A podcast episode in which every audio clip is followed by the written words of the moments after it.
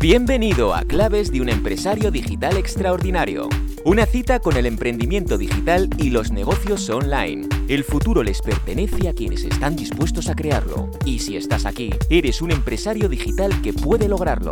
Somos empresarios digitales, que tomamos decisiones de impacto todos los días, que aprendemos y aplicamos cosas nuevas, que tomamos acción y no nos quedamos en las palabras. Nuestra batalla es contra quienes dicen que esto es fácil. Se construye de la noche a la mañana o te permite vivir trabajando cuatro horas a la semana.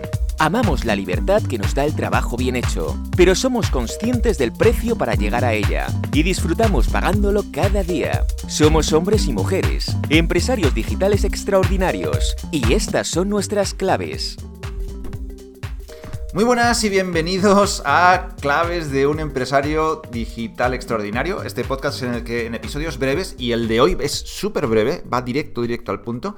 Eh, bueno, pues eh, hablamos o hablo sobre, sobre esas claves que voy observando en las personas que están detrás de las empresas, de los negocios digitales, eh, pues eso, con, con éxito, ¿no? extraordinarios.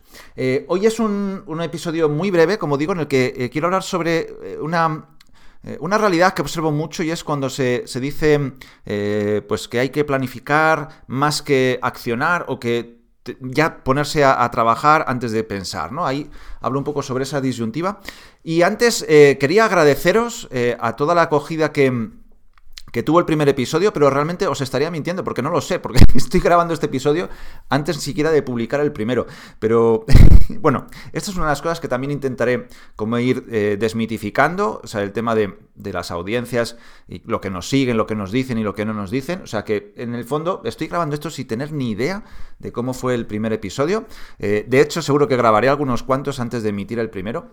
Y oye, pues espero que que en este momento que, estás escuchando esto, bueno, si lo estás escuchando para mí ya es un éxito, significa que has caído aquí y que, que realmente eres una, persona eh, que coincidimos ¿no? en, muchos planteamientos y probablemente en otros no, y no pasa nada, ¿no? porque seguro que aprendemos uno del otro, pero si estás aquí es que probablemente escuchaste el anterior o a este al menos eh, hay algo de él que te, que te interesó. Así que, pues nada, agradecido de que estés dedicando este tiempo a a escuchar esto y encantado de que me hagas llegar todas tus valoraciones para que podamos en lo sucesivo seguir tocando temas que te interesen y que podamos em, centrar para al final ir descubriendo esas claves que están detrás de las, eh, de las empresas digitales, de los negocios digitales con éxito. ¿Sí? Así que nada, vamos a por el episodio de hoy. No debemos confundir la paciencia con la falta de acción. Y mm, lo digo porque a veces la acción o tomar acción o, ir accionando, ¿no? Ir, poniendo en práctica las cosas y planificar, a veces como que las, las, ponemos en los puntos opuestos de un mismo eje. Y parece que, eh, que planificar y tomar acción son, pues eso, los puntos más extremos ¿no? de, ese, de esa línea, de ese eje.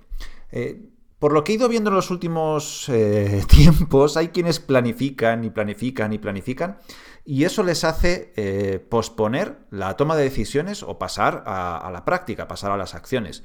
Y también he visto el caso contrario, ¿no? O sea, personas que, en sus eh, negocios digitales actúan por impulsos, eh, accionan muy rápido, sin, tener ninguna planificación, se dejan guiar mucho de sus intuiciones y más en negocios digitales donde todo es tan rápido y tan voluble, ¿no?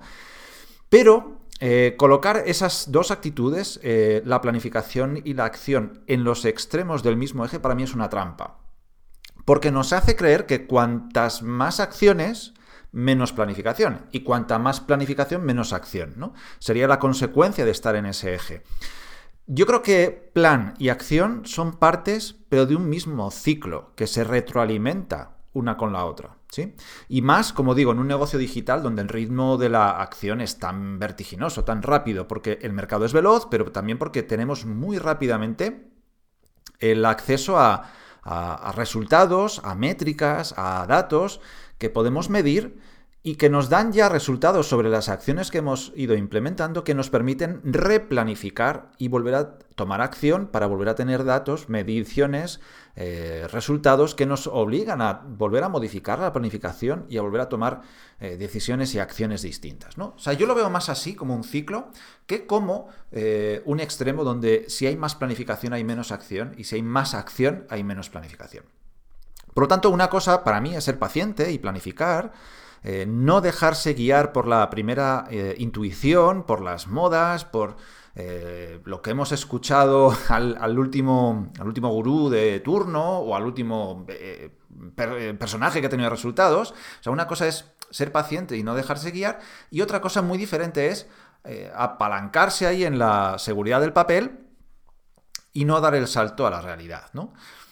Al final, Em, y más en, negocios digitales, el único juez que va a decir si la planificación es o no la correcta es el mercado. Es el mercado el que va a decir si lo que has eh, planteado está bien o si necesita eh, correcciones. Y es más, ¿dónde necesita esas correcciones?